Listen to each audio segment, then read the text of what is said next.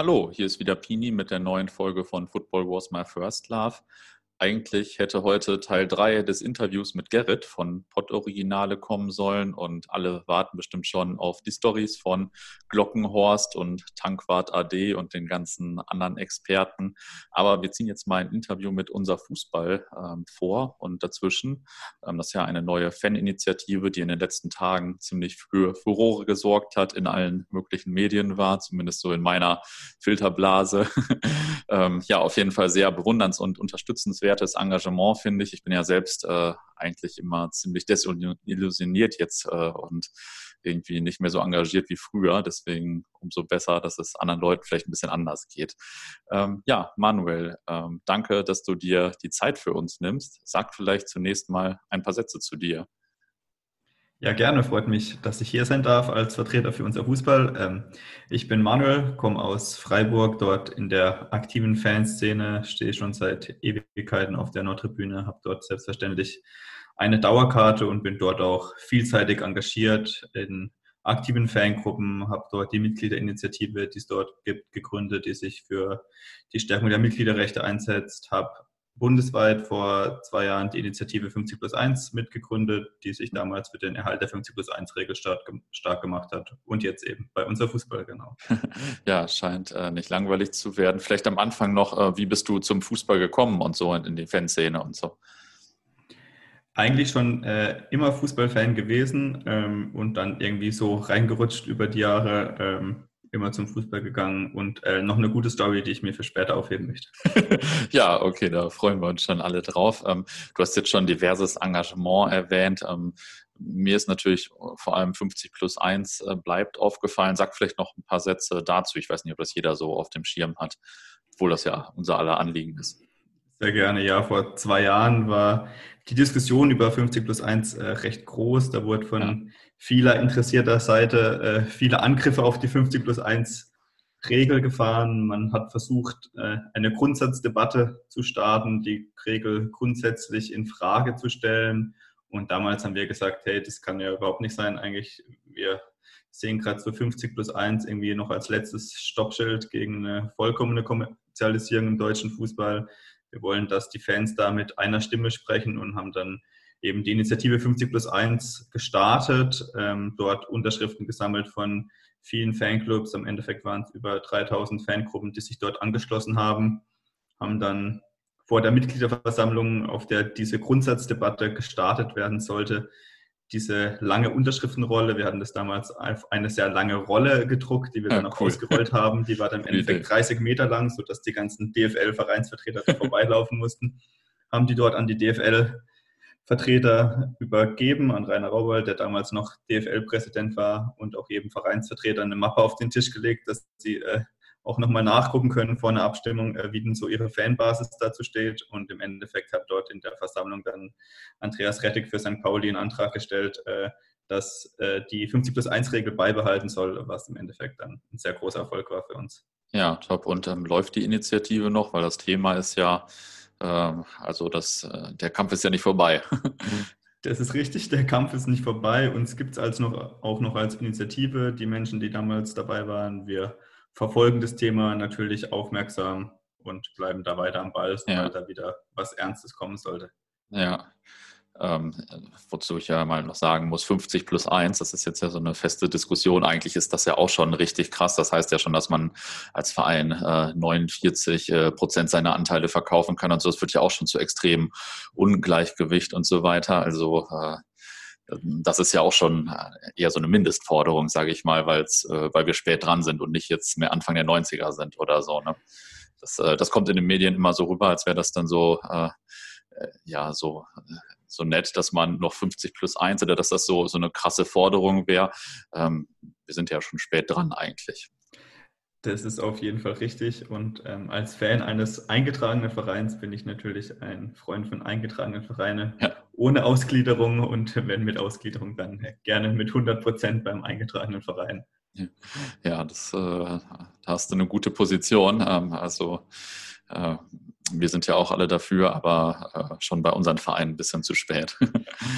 Ähm, ja, kommen wir mal zu unser Fußball. Du hast äh, mit einigen und äh, jetzt so im weiteren Sinne mittlerweile auch schon ziemlich vielen Mitstreitern letzte Woche unser Fußball veröffentlicht. Ähm, die arbeitet man ja schon ein bisschen länger wahrscheinlich. Ähm, sagt vielleicht mal vorab, was seid ihr eigentlich? Seid ihr ein Statement oder eine Initiative, die sich jetzt dauerhaft einsetzt oder ähm, was, was ist das genau?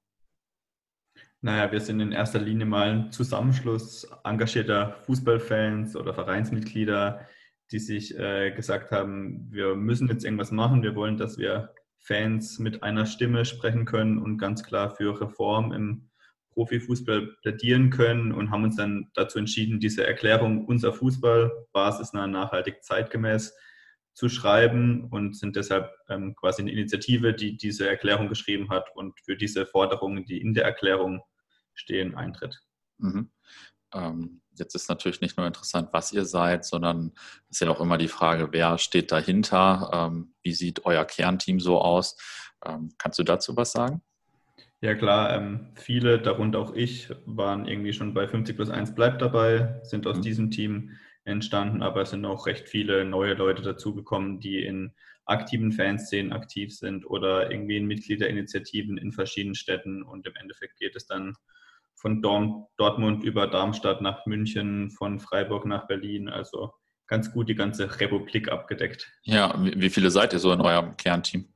Wir so sind knapp 20 Leute im Endeffekt. Okay, ja, stark. Das ist schon eine ganze Menge, weil das ja meistens auch Leute sind, die noch tausend andere äh, Sachen eigentlich zu tun haben, weil ähm, die engagierten Leute sind ja eigentlich immer überall begehrt, so meine Erinnerung, als ich noch engagiert war.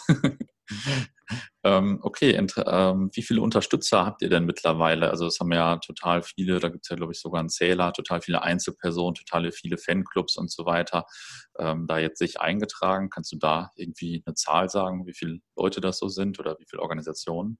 Klar, Stand jetzt sind es über 10.000 Einzelpersonen, die unterschrieben haben, aber in erster Linie über 2000 Fanclubs, Fangruppen, Dachverbände, bundesweite Fanorganisationen, die das unterstützen. Da sind bundesweit dann auch alle dabei, von unserer Kurve bis Pro Fans. Und wir haben jetzt im Rahmen des letzten Bundesligaspieltags auch mal nachgerechnet, ähm, wie viele Menschen dann tatsächlich auch dahinter stehen, wenn man sich diese Organisationen und Gruppen und Fanclubs anschaut, die da dahinter stehen und es unterzeichnet haben, weil wir auch die Anzahl der Mitglieder abgefragt haben und haben dann festgestellt, dass äh, beim letzten Bundesligaspieltag ich weiß gerade gar nicht mehr ganz genau, ungefähr 380, 390.000, glaube ich, ungefähr in den Stadien gewesen wäre, wenn denn Zuschauer zugelassen wären und ähm, die Gruppen, die im Endeffekt unser Fußball unterzeichnet haben, da schon über 400.000 Leute dahin dran stehen. Ja, krass, noch ein bisschen länger und äh, ihr seid oder wir sind, ich habe mich auch eingetragen, mehr Leute als auch Fernsehzuschauer da sind oder so. Das, äh, die kommen uns ja auch ein bisschen von der Zahl äh, entgegen, sage ich mal. Das stimmt, ja. ähm, okay, in diesem Jahr gab es ja aus Fansicht äh, wirklich eine ganze Menge unschöner Dinge. Also jetzt äh, natürlich Geisterspiele und so vorher auch schon die Hauptdiskussion und äh, was war jetzt genau der Auslöser für dich oder für euch so als Initiative? Einfach diese Masse oder die Geisterspiele oder wie war das so? Na, ich glaube, aus Fansicht hat sich natürlich viel angestaut, auch die letzten ja. Jahre, weil die Entwicklung ja meistens irgendwie in eine unschöne Richtung ging. Ähm, und ich glaube, die Corona-Krise hat uns jetzt schon nochmal vor Augen geführt, wie unnachhaltig dieser Sport trotz all seinen Milliarden irgendwie aufgestellt ist. Und dann haben wir schon gesagt, okay, die die Krise kann man natürlich als Chance begreifen, weil wenn man wirklich Veränderungen will, dann ist doch eigentlich jetzt in so einer Krisensituation der beste Zeitpunkt, um auch wirklich sein System mal zu hinterfragen. Das haben ja tatsächlich auch viele Vereinsvertreter und Verbandsvertreter gemacht, haben viele Sachen in Frage gestellt, haben Reformen angekündigt, was bei den Offiziellen da im Endeffekt dann für Taten folgen werden, bleibt ja. abzuwarten. Aber es scheint auf jeden Fall einen recht großen Konsens zu geben, dass jetzt ein sehr guter Zeitpunkt ist, mal grundsätzlich was wieder gerade zu rücken. Seid ihr da mit Vereinen oder Verbandsvertretern oder so eigentlich auch schon in Kontakt irgendwie? Oder ist das so die Hoffnung, dass das demnächst passiert? Wir als Initiative haben jetzt offiziell noch mit niemand Kontakt aufgenommen. Wir sind aber natürlich alle irgendwie auch in unseren lokalen Vereinen aktiv und stehen dort natürlich auch im Austausch mit Vereinen. Ja. ja. Ähm das ist ja auch nochmal ganz spannend, weil die Vereine sehr unterschiedlich sind, aber da kommen wir ähm, gleich vielleicht nochmal zu. Ähm, es gab ja ähm, immer mal wieder diese und jene Initiative oder Organisation ähm, in den letzten 20 ähm, Jahren oder 25 Jahren, sage ich mal, in denen ich das so verfolge. Ähm, inwieweit hebt ihr euch von den bisherigen Kampagnen vielleicht ab? Kampagnen in Anführungsstrichen, also das waren ja auch Initiativen und so weiter und so fort. Genau, die Fanlandschaft ist ja äh, sehr, sehr vielfältig in Deutschland, was ja auch äh, tatsächlich sehr, sehr, sehr gut ist. Ähm, naja, ich glaube, es gibt die ständigen Vertretungen nächstes Mal, also bundesweite Organisationen, es gibt Fans in Deutschland, aber es gab natürlich auch viele Kampagnen, die von Seiten der aktiven Fans vorangetrieben sind. Wir versuchen jetzt aktuell einfach gerade möglichst viele Fans zu bündeln. Ähm, tatsächlich hat ja dann auch, wenn man sich anschaut, wer so auf der Liste bei uns steht, da steht von Ultragruppen bis äh, zu Fanclubs vom FC Bayern ja. äh, wirklich jeder mit drauf und haben das äh, dann auch sehr bewusst für Einzelpersonen geöffnet, weil wir natürlich schon auch immer in Gesprächen mit unseren Freundinnen und Freunden irgendwie feststellen, okay, es gibt natürlich auch viele Menschen, die den Fußball sehr am Herzen liegt, aber die jetzt irgendwie nicht in Fanorganisationen oder Gruppen organisiert sind und auch einfach denen eine Chance bieten wollten, sich daran zu beteiligen. Ja, ja, also das fand ich auch sehr beeindruckend, wie lang diese Liste ist. Also ähm, diese ganzen Leute und Organisationen, hinter denen dann ja manchmal auch noch mal ein bisschen Diskussion in Einzelgruppen steht wahrscheinlich, ähm, erstmal so auf eine Plattform zu bekommen. Also äh, ja, schon großen Respekt. Ähm, wie habt ihr das denn geschafft, dass ihr erstens so viele Unterstützer und sehr viele, also so, so viele unterschiedliche Unterstützer bekommen habt und ähm, ja, zweitens dann auch so viel Medienaufmerksamkeit. Das war schon faszinierend. Ja, ich glaube, dass wir so viel Unterstützer bekommen haben. Ähm, wir haben natürlich unser Netzwerk, was wir haben, genutzt. Wir sind recht früh in Austausch gegangen mit auch den bundesweiten Fanorganisationen, was natürlich da sehr wichtig war. Und im Endeffekt, glaube ich, zeigt einfach die Tatsache, dass wir schon viele Unterstützer sehr schnell bekommen haben, dass tatsächlich sehr viele Fans auch irgendwie diese Meinung teilen, sich vielleicht ein Stück weit vom Fußball entfernt haben, Dinge kritischer sehen mhm. Und das eben dann auch entsprechend auf den Medienzuspruch bekommt. Ich weiß jetzt nicht, ob da davon alles unser Verdienst ist, dass wir so schnell gewachsen sind oder dass einfach eher Zeugnis davon ist, dass sich irgendwas ändern muss. Ja, ja, ähm, also meinst du, hast es vorhin auch schon mal so halb erwähnt, dass jetzt eigentlich auch ein sehr günstiger Zeitpunkt ist so für Fans. Also bei den Geisterspielen, das war vorher ja, äh, wurde ja eigentlich eher abgelehnt. Ich finde es eigentlich ganz gut, weil das äh, eigentlich jetzt auch jeder letzte Manager und Journalist sieht, dass es ohne Fans nicht so richtig geht. Ähm, also meinst du, das ist jetzt gerade für euch auch ein extrem guter Zeitpunkt und viel, es gibt viel Rückenwind?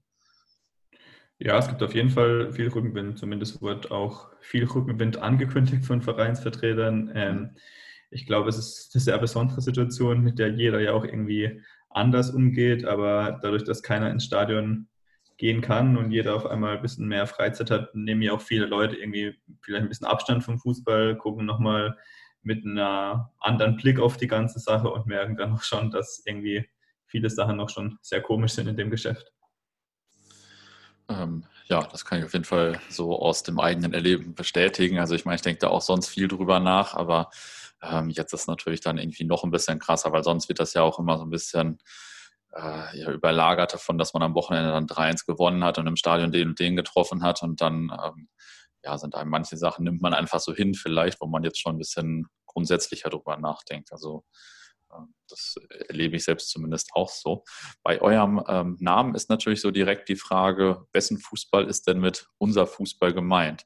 Denn Fußballfans sind ja extrem unterschiedlich. Ähm, also jetzt äh, natürlich die verschiedenen Vereine, aber zum Beispiel auch so der Stadionfan versus der Fernsehfan, ähm, die ja, Teilen gar nicht so viel miteinander zu tun haben. Oder ich bin jetzt letztens mal in so BVB-Facebook-Gruppen gegangen von Leuten, die eigentlich nicht ins Stadion gehen und ich kenne sonst natürlich primär Leute, die ins Stadion gehen. Und äh, das ist so richtig krass, das ist eine richtig andere Welt. ähm, da ist eigentlich nur der Verein zufällig gleich. Und ähm, ja, lange, lange Rede, kurzer Sinn. Fußballfans sind so unterschiedlich. Wen äh, meint ihr denn jetzt mit unser Fußball?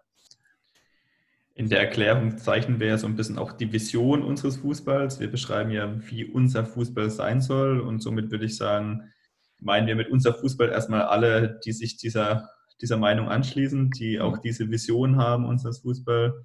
Wenn ich jetzt ähm, vielleicht dich frage, wie würdest du dir gern deinen Fußball ausmalen, wie stellst du dir deinen Fußball vor, dann kommst du vielleicht auch zu dem Schluss, okay, so wie der Fußball aktuell ist, ist es irgendwie nicht ganz mein Fußball, nicht so der Fußball, wie ich ihn mir wünsche. Und deshalb äh, würde ich sagen, ist dieses unser Fußball sehr offen gehalten, unser Fußball, alle, die diese gemeinsame Vision eines etwas anderen Sports teilen. Mhm. Was sind denn ähm, so eure konkreten Ziele oder vielleicht äh, kannst du erstmal nochmal die Punkte sagen, die ihr, äh, die du gerade erwähntest, die ihr auf der Homepage in der Erklärung geschrieben habt, denn ich weiß jetzt noch nicht, ob jeder Hörer das gelesen oder im Kopf hat. Klar, gerne. Wir haben die Erklärung so ein bisschen in vier Teile geteilt, wie wir uns unseren Fußball vorstellen. Das erste ist unser Fußball ein fairer Wettbewerb. Wir wünschen uns natürlich irgendwie faire Rahmenbedingungen, weil sonst macht auch sportlicher Wettbewerb keinen Spaß. Und dazu ja. gehört auch, dass irgendwie man ein bisschen kritisch sieht, dass die Schere zwischen großen und kleinen Vereinen immer weiter auseinandergeht, weil das einfach im System so verankert ist. Und da wünschen wir uns einfach ein fairer Wettbewerb, den wir zum Beispiel über eine gleichmäßige Verteilung der TV-Gelder oder die Einführung von einem nationalen Financial Fair Play erreichen können. Mhm. So ein zweiter Aspekt wäre ein bisschen unser Fußball ein gesellschaftliches Vorbild, also ein Fußball, der wirklich seine soziale und ökologische Verantwortung gerecht wird und diese Aufgabe auch annimmt. Da hat er in der Vergangenheit auch gezeigt, dass er da nicht immer das beste, das beste Vorbild war. Wir wollen auch, dass unser Fußball demokratisch und wirtschaftlich nachhaltig ist, also mit eingetragenen Vereinen als Basis, haben wir vorher schon kurz drüber gesprochen, aber auch, dass einfach wirtschaftlich nachhaltiges Handeln eine gewisse Selbstverständlichkeit ist. Ich meine, das haben wir jetzt ja gerade in der Corona-Krise nochmal gesehen, dass da bei manchen Vereinen doch ähm, noch sehr viel Handlungsbedarf ja. besteht.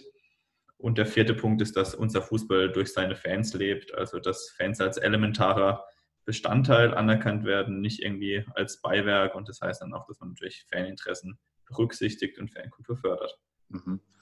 Ähm, ja, also erstmal finde ich richtig gut. Ähm, ich denke da immer sehr viel drüber nach, über ähm, solche Themen und über modernen Fußball und so. Und mir fällt immer nicht so richtig ein Ansatzpunkt ein, wie man das gut machen kann, weil das einfach komplex ist, so viele unterschiedliche Interessen und so weiter und so fort. Ich komme immer zu dem Schluss, entweder braucht man, das ist äh, die eine Seite, entweder braucht man so eine Europa-Liga, damit ähm, zumindest nicht alle anderen Vereine unter Dortmund und Bayern und vielleicht Leipzig leiden, weil die unbedingt eine in China live gezeigt werden wollen, was jetzt für den äh, Freiburger Fan vielleicht nicht so wichtig ist oder den Freiburger Verein vielleicht nicht so wichtig ist. Ähm, das ist so das eine. Oder Fußball muss halt irgendwie wieder out werden, damit ähm, ja vielleicht auch nicht die ganze Welt mehr das Publikum ist, sondern mehr wieder die Fans im Stadion und vor Ort. Das sind jetzt natürlich beides nicht so konstruktive Ansätze von mir. Habt ihr da vielleicht ein bisschen äh, konkretere Ansätze oder irgendwas, was ihr äh, ja ganz, ganz genau verändern wollt? Ein paar Aspekte habe ich schon genannt. Mhm. Ich glaube, ein fairer Wettbewerb ist, ist auf jeden Fall wichtig und so eine Neuverteilung der Fernsehgelder kann natürlich da ein, ein sehr, sehr zentraler Schlüssel sein, ähm, der natürlich nicht einfach ist, weil das natürlich auch ein komplexes Thema ist, sowohl irgendwie allein wenn man Deutschland betrachtet, aber dann natürlich ja. noch viel mehr, wenn man die internationalen TV-Gelder betrachtet, die da natürlich noch mal einen größeren Einfluss haben. Ich glaube, dass wir über ein nationales Financial Fair Play viel erreichen können, wenn wir dafür sorgen, dass nicht irgendwie endlos Kapital von außen in Fußball fließen kann und Leute sich ihre Spielmannschaften aufbauen. Ich glaube, das sind ganz viele spannende Aspekte. Und was ich auch ganz spannend finde, du hast jetzt vom modernen Fußball geredet. Ähm, ich würde mal die These noch in den Raum stellen, dass äh, der moderne Fußball vielleicht gar nicht so modern ist, weil wir ja auch als Subclaim haben, äh, dass der, unser Fußball zeitgemäß sein soll, weil ich halt auch glaube, dass tatsächlich er versucht, irgendwie modern zu sein, der moderne Fußball, aber in vielen Aspekten ja überhaupt nicht zeitgemäß ist. Also zeitgemäß wäre er irgendwie, wenn er tatsächlich ein gesellschaftliches Vorbild ist, wenn er Diskriminierung ja. klar bekämpft, wenn er seiner ökologischen Verantwortung irgendwie gerecht wird. Aber zeitgemäß wäre auch, wenn er irgendwie seine Stakeholder, also seine Interessensgruppen tatsächlich wirklich berücksichtigt. Das sind natürlich Fans und Mitglieder deutlich stärker, aber dass natürlich da auch andere Interessensgruppen merken, dass sie nicht so arg irgendwie berücksichtigt werden, zeigt sich ja jetzt auch zum Beispiel an der Gründung von dem neuen Spielerbündnis. Ja, das stimmt. Ähm, also moderner Fußball ist für mich so ein ähm, abstrakter, unkonkreter Begriff äh, für alles Negative.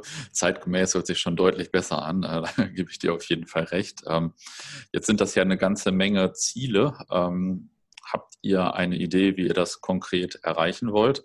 Denn, ähm, also ich meine, wir wünschen uns das alle, aber ich, äh, also ich wüsste nicht, was ich jetzt als nächstes mache, damit wir da hinkommen. Das ist richtig. Und wenn man sagt, unser Vordenken ist, wir wollen den Fußball grundlegend neu gestalten, äh, ist das jetzt natürlich auch nichts Einfaches, was man wahrscheinlich mal so in einer Woche durchführt. Ähm, ich meine, die Verbände haben jetzt schon eine Reformdebatte angekündigt. Wir sagen, uns ist erstmal wichtig, dass es jetzt einen Grundsatzbeschluss gibt, der eine neue Zielrichtung vorgibt, weil wenn man jetzt sagt, man startet im Herbst eine Taskforce, ist der Ausgang dieser Taskforce noch vollkommen offen. Es gibt viele Menschen, die haben da vielleicht auch berechtigte Zweifel, dass da irgendwas Gutes rauskommt. Ähm, mhm. ich glaube, der erste, erste wichtige Schritt wird, ist, dass man sagt, okay, wir brauchen einen Grundsatzbeschluss, der sagt, wir wollen neuen Fußball.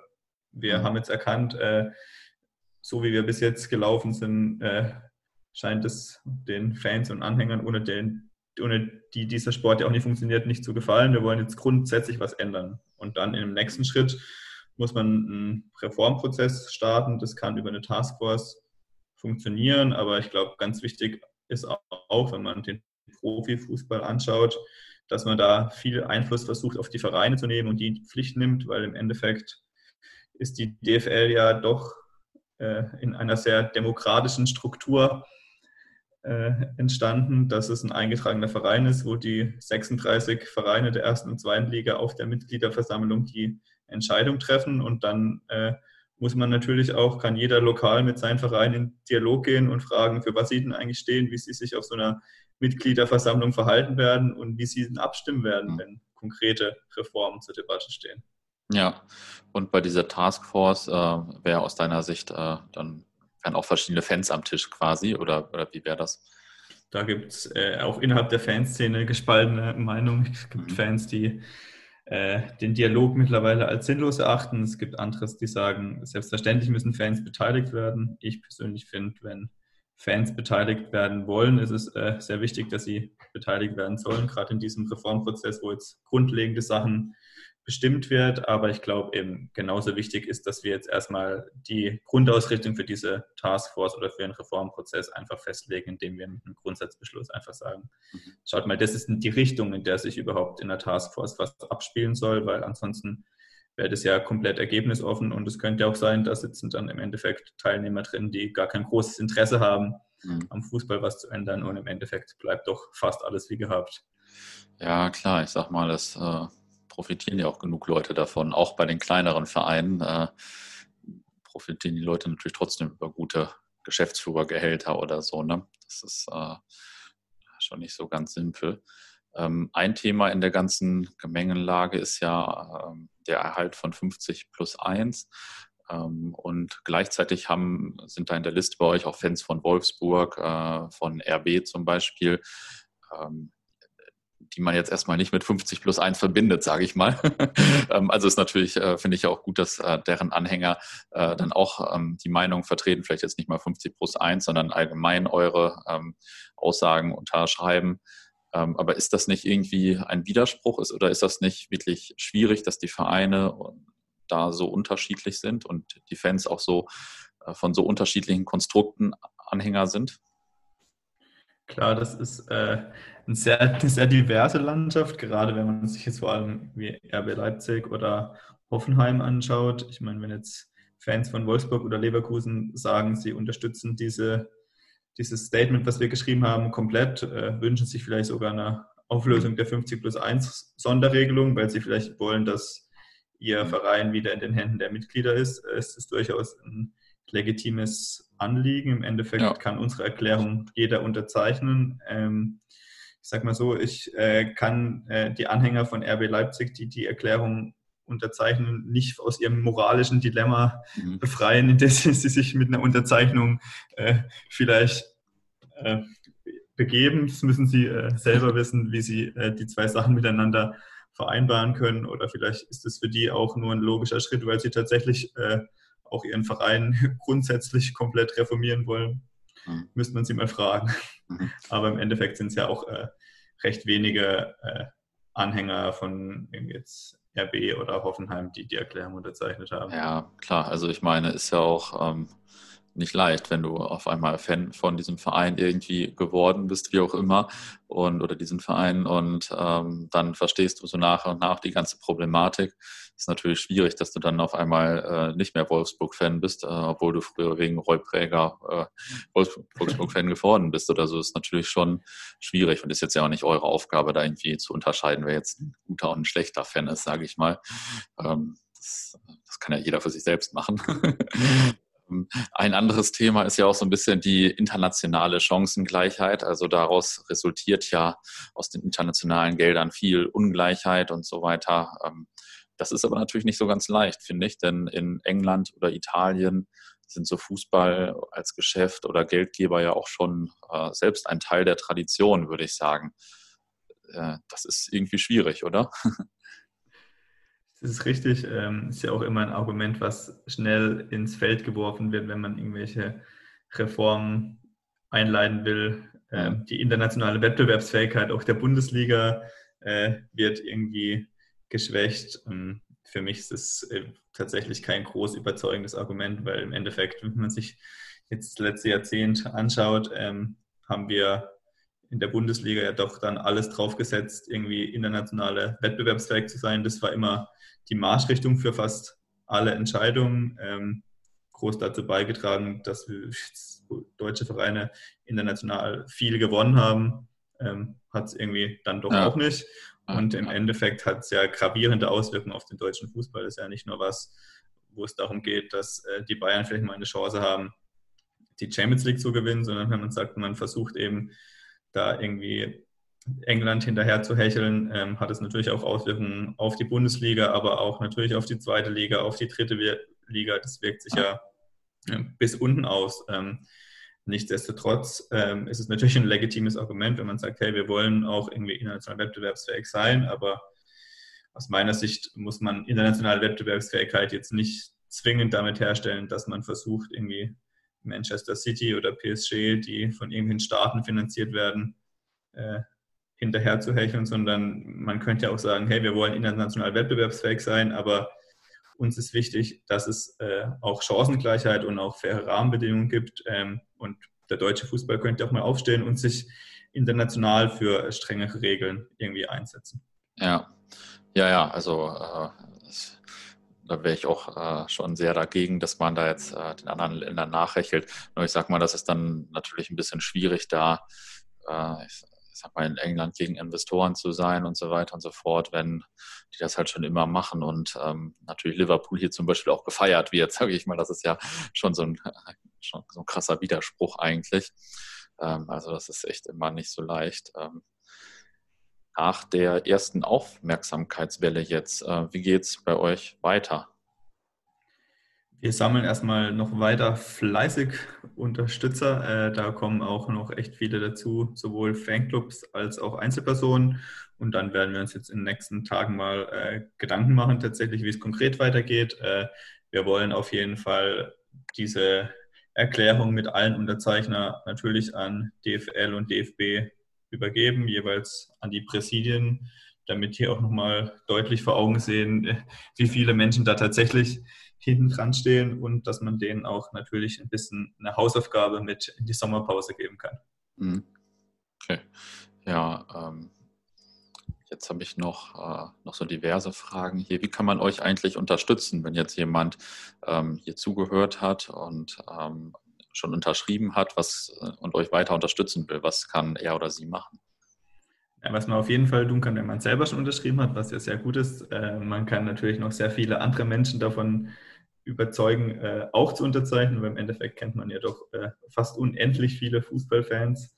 Ähm, und dann glaube ich auch ein sehr wichtiger Schritt, den ich vorher schon angesprochen habe, geht hin, sprecht eure Vereine an, weist sie darauf hin, dass ihr und ganz viele andere Fußballfans Reform fordern und fragt sie einfach, wie sie denn dazu stehen, wie sie sich verhalten werden, weil im Endeffekt ähm, ist es ja die DFL demokratisch organisiert und ähm, die Vereine sollen schon auch spüren, was ihre Fans für eine Erwartungshaltung an sie haben und sich dazu auch positionieren. Mhm. Mhm. Ähm, Was sind so eure größten Herausforderungen jetzt eigentlich gerade? Unsere größten Herausforderungen, die größte Herausforderung haben wir, glaube ich, schon gelöst. Das war nämlich am ersten Tag, als unser Server erstmal in die Knie gegangen ist. Trotz, ja, sehr gut. Äh, trotz Vorabsprachen mit dem Hoster, ob äh, das alles gut aufgestellt ist, ob da der erwartete Ansturm das aushält. Ähm, hat erst leider nicht ausgehalten. Ähm, deshalb war der erste Tag auch erstmal ein bisschen stressig, weil wir die Hälfte der Zeit damit beschäftigt waren, den Server irgendwie zu stabilisieren und dort ein Upgrade zu machen. Ähm, das läuft jetzt schon mal äh, sehr, sehr gut und ähm, ich glaube, jetzt die nächste große Herausforderung ist natürlich hier am Ball zu bleiben. Es haben jetzt viele Fans gezeigt, dass sich was ändern soll. Es haben viele Vereinsvertreter gesagt, dass sie auch der Meinung sind, dass sich was ändern soll. Aber ich glaube, bis wir tatsächlich äh, Reformen haben, ist es noch ein langer Weg und da muss man auch als Fans und als engagierte Fans sehr hartnäckig bleiben. Ähm, was mir jetzt noch gerade so einfällt, ähm, auch wenn das vielleicht nur uns als Dortmund betrifft, ähm, in England gibt es ja auch so Shareholder-Organisationen, also dass dann äh, die Leute sich ein paar Aktien kaufen und äh, sich zusammenschließen, so in so einem Trust und ähm, dann auf Aktionärsebene, sage ich mal, versuchen ein bisschen mitzureden. Ähm, denkst du eigentlich, das ist äh, eine gute Sache? Also jetzt zum Beispiel wundere ich mich eigentlich, dass das bei uns in Dortmund noch nicht gibt. Und wenn ich irgendwann mal keine Podcast-Gesprächspartner habe, vielleicht mache ich dann sowas mal, irgendwie so engagierte Aktionäre zu bündeln und zumindest eine Stimme zu geben, auch wenn man nur ein Prozent hat oder so. Ich weiß jetzt nicht, ob das dann auf äh, GmbH-Ebene oder sowas zum Beispiel auch möglich ist. Aber äh, ist, ist sowas eine gute Sache, wie, wie die das in England machen? Oder denkst du, das äh, wird es hier vielleicht auch mal geben? Oder wie siehst du das so? Na, ich glaube, äh, ich finde erstmal jegliche Organisation, Selbstorganisation irgendwie positiv, wenn Menschen sagen, hey, schau mal, wir verfolgen ein gemeinsames Ziel, lass da irgendwie Interessen bündeln, um gemeinsam äh, mit einer Stimme zu sprechen. Mhm. Ich hoffe tatsächlich, dass wir es in Deutschland nicht brauchen, weil ich natürlich ja. hoffe, dass die 50 plus 1 Regel weiter Bestand haben wird und auch äh, in Dortmund quasi der EV noch tatsächlich das eigentliche Sagen haben müsste. Ähm, Deshalb ist in Deutschland zumindest meine Hoffnung, dass wir es, äh, was AGs oder so angeht, natürlich nicht brauchen, äh, was ich aber voll wichtig finde und das gibt es auch immer mehr natürlich jetzt in den, in den, letzten Jahren, dass sich auch hier in den Vereinen äh, irgendwie Interessensgruppen stärker positionieren. In vielen Städten wurden Mitgliederinitiativen gegründet. In Köln gibt es 100 Prozent FC, in, Dortmund, äh, in Hannover gab es Pro-Verein, wir in Freiburg mhm. haben hier eine gegründet. Ich glaube, das ist ein ganz wichtiger Aspekt, dass man da natürlich auch ein bisschen stärker mit einer Stimme sprechen kann und auch deutlich macht, dass auch wenn man noch ein eingetragener Verein ist oder es einen eingetragenen Verein gibt, ähm, da so eine Mitgliederversammlung nicht nur eine Pflichtveranstaltung ist, sondern natürlich auch Mitglieder aktiv eingebunden werden sollen. Ja, ja klar. Also die Mitgliederversammlung des EVs ist natürlich eine äh, ganz zentrale Sache. Also das äh, ist schon ganz gut. Ich erinnere mich noch daran, als wir die Fanabteilung gegründet haben und ähm, da haben wir dem, da ging es Borussia ja auch gerade nicht so gut und da hat der eine Kollege von uns vorher so viel Druck gemacht, hat gesagt, so, ihr müsst den großen Saal in der Westfalenhalle nehmen, wir Fans kommen mit 700 Leuten oder so und 700 Leute waren zu der Zeit, also wäre da schon die deutliche Mehrheit gewesen. also da kann man ja schon äh, viel erreichen auf so einer Mitgliederversammlung oder auch äh, indem man das nur suggeriert. Ähm, angenommen, es läuft jetzt alles so, wie ihr, ihr euch das vorstellt. Ähm, wie sieht der Fußball denn in der Saison 2025, 2026 dann aus?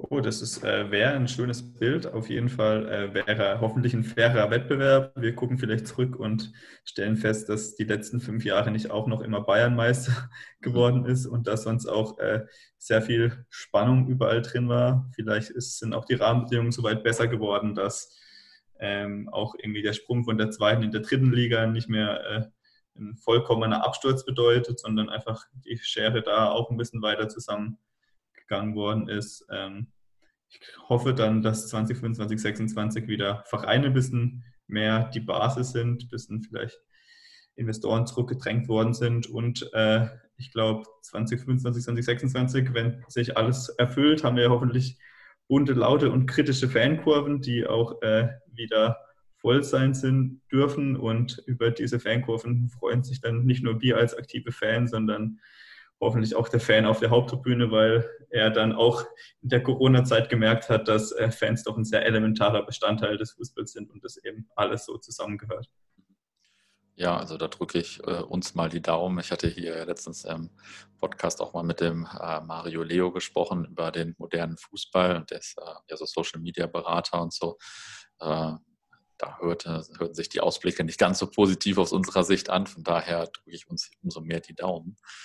Ähm, Habe ich noch etwas äh, vergessen zu unser Fußball, bevor ich dich gleich natürlich äh, nach der Abschlussanekdote frage? Ich glaube, wir haben das meiste gesagt. Ich glaube, wir haben einen guten Start hingelegt. Wir freuen uns über viele weitere Unterzeichnenden und äh, versuchen den Druck auf jeden Fall hochzuhalten. Mhm. Ja, sehr gut. Ähm, ja, zum Abschluss, ich habe es gerade schon gesagt, muss äh, jeder hier eine amüsante oder interessante Anekdote aus seiner Fanlaufbahn erzählen und äh, du hast dir schon eine aufgehoben. Habe ich vorhin so ja, verstanden. Ich habe hab mir eine aufgehoben. Ich habe tatsächlich ein bisschen überlegt, was alles so passiert ist. Äh, habe an irgendwelche verrückte Gespräche mit Funktionären gedacht, äh, an was im letzten Jahr noch passiert ist. Ein brennender Sonderzug vom Schloss Bellevue. Ähm, aber habe mich dann doch für die äh, Einstiegsfrage tatsächlich ein bisschen entschieden, äh, wie ich äh, so ein bisschen in die aktive Fanszene gekommen bin und so zum Fußball gekommen bin. Ähm, weil Fußball ja schon auch arg von den Menschen lebt, mit denen man im Endeffekt äh, zu den Spielen geht und im Endeffekt äh, saß ich irgendwann mal in Finkes Strandkorb, als er noch äh, einen Strandkorb sein, als seine Trainerbank hatte, weil ich war einmal Balljunge beim SC, weil ich später auch äh, ein paar Monate später Balljunge bei der WM 2006 in Deutschland Aha. war und äh, habe eben dort einen sehr, sehr guten Freund äh, kennengelernt. Wir haben uns dort kennengelernt, einfach weil wir Balljunge bei der WM waren und danach haben wir entschieden, ach ja, wir verstehen uns eigentlich ganz gut äh, lass uns zusammen zum Fußball gehen ab nächster Saison. Und seitdem sind wir, gehen wir eigentlich äh, jetzt, die sind ja auch schon wieder fast 15 Jahre her, 14 Jahre, äh, immer zusammen zum Fußball. Und so bin ich in die aktive Fanszene gekommen. auf jeden Fall eine Geschichte einer guten Freundschaft. Ja, krass, äh, ganz gute Story. Also äh, so fing das bei noch nicht so vielen an, die das hier erzählt haben. ähm, ja, dann danke ich dir erstmal für das Gespräch und äh, vor allem auch für euer Engagement natürlich. Das ist ja äh, für uns alle quasi. Und ich habe dann immer so ein bisschen schlechtes Gewissen, dass ich so passiv bin, aber deswegen umso mehr vielen Dank. Ich hoffe, ich klang bei meinen Fragen nicht so negativ ähm, zwischendurch, weil ich bin ja euer größter Fan, aber ich bin immer schon so ein bisschen verzweifelt, weil ich nicht so richtig weiß, was man so richtig gut machen kann. Ähm, aber äh, ihr macht das schon. vielen Dank. Ne? Ich danke auch, dass ich hier sein durfte und vielen Dank an alle fürs Zuhören.